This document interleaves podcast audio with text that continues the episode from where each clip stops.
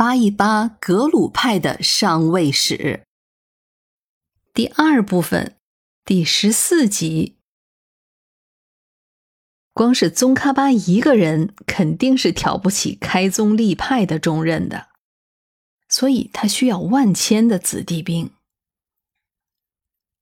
之前在讲萨迦派的专辑里，咱们专门有几集就详细介绍了八思巴的一众弟子。其中不乏有元帝国的宰相和帝师之类的。不过这些人中，他们佛法精深者还是太少，或者说，还是那些高居权位者更容易被关注。八思巴年纪轻轻就凭借着忽必烈的私人关系扶摇直上，所以他的弟子前途肯定是一片光明。可同时，世俗的侵染也就更多。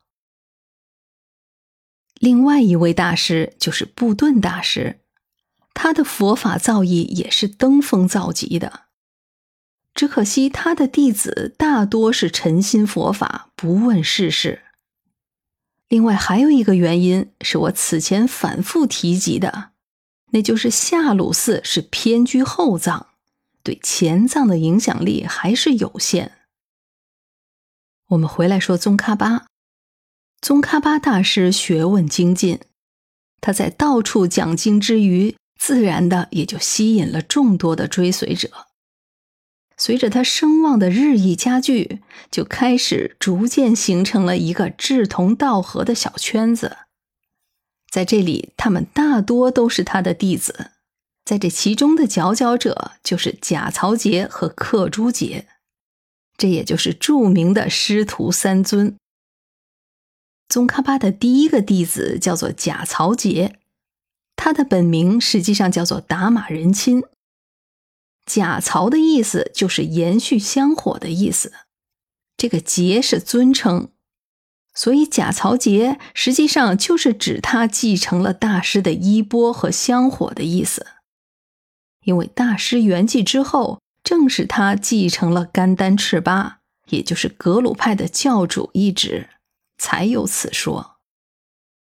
贾曹杰是一三六四年生人，比宗喀巴小了七岁。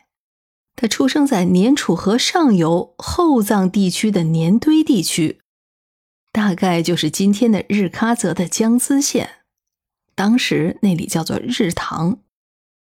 十岁的时候，他在乃宁寺出家。法名就叫做达玛仁钦，后来他拜了仁达瓦为师，啊，没错，就是这个仁达瓦。咱们前面讲过，他是宗喀巴的第二个重要的上师，所以这个贾曹杰实际上最初是宗喀巴的师弟。二十九岁的时候，他受了比丘戒，这时候的贾曹杰也是佛法精深，擅长辩经。仁达瓦就说过：“最善辩经者是达玛仁钦”的这句话的。听闻了宗喀巴的种种声望，贾曹杰起初心里是颇有不服的。在一次听说大师在聂堆地方的一个叫做惹宗寺的寺院正在讲法辩经，他就专门跑过去准备文斗一下。他在见到宗喀巴的时候。宗喀巴正在开坛讲经，这位贾曹杰就故意不摘帽子，大摇大摆的走进来，而宗喀巴让出了高位给他，自己则在下座继续讲述。贾曹杰毫不推辞，就在高位就坐，但是他听着大师的种种调陈，就觉得句句鞭辟入里。皆是前人所未发之精辟见解，就对大师勃然升起了无比的敬信之心。他连忙摘下帽子，就降坐于听众席上，恭敬聆听，并且发誓永做大师的随身弟子。在那之后，就一直随在大师左右了。大师的另一个弟子叫做克珠杰，这个来头可是不小的。实际上，他就是一世班禅。克珠杰是一三八五年生人，他小了宗喀巴足足有二十八岁。他出生在后藏，家境殷实。八岁的时候在萨迦寺出家，是萨迦派的僧人。他实际上也是萨迦派的著名高僧那个仁达瓦薛奴卢追的学生，和宗喀巴和贾曹杰都算是同门师兄弟了。当时的克珠杰还同时跟随着萨迦派的密宗大师，叫做多杰义西贝的，学习了洗金刚灌顶和萨迦道果法这些密宗的经论。实际上，那个时候他已经是一位精通显密经论的萨迦派的知名僧人了。可朱杰在云游汴京的时候，还曾经赢过博东乔列南杰。这可是博东派的开山祖师。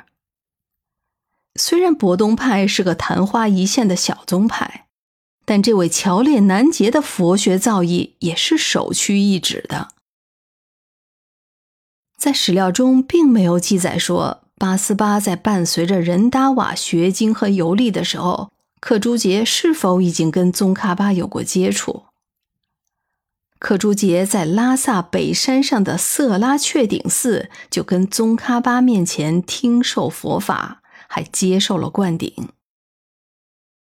之后，克珠杰继续云游学法，直到两年后的一四零五年，他从仁达瓦处受了比丘戒。到了一四零七年，宗喀巴就已经开始筹划他的传召大法会了。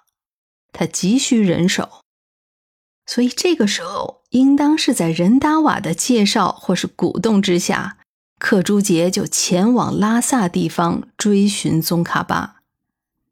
据说当时仁达瓦还亲自写了一封举荐信。还是在这个色拉曲顶寺，克珠杰就正式拜了宗喀巴为师，也就成了宗喀巴大师的忠实信徒。克珠杰在宗喀巴座前学习了半年多之后，就赶往后藏地区为即将举办的大法会筹措资金。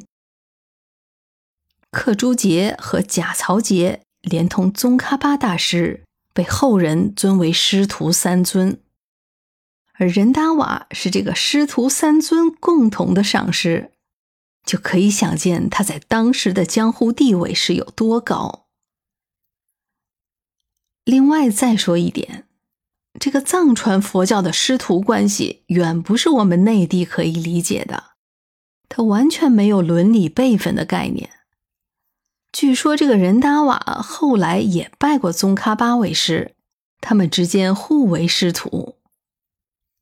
其实有些时候，仅仅是因为某一项秘法的传承，就可以视之为师徒关系。所以，听众朋友们。在这一点上，我们不需要有太多的代入感。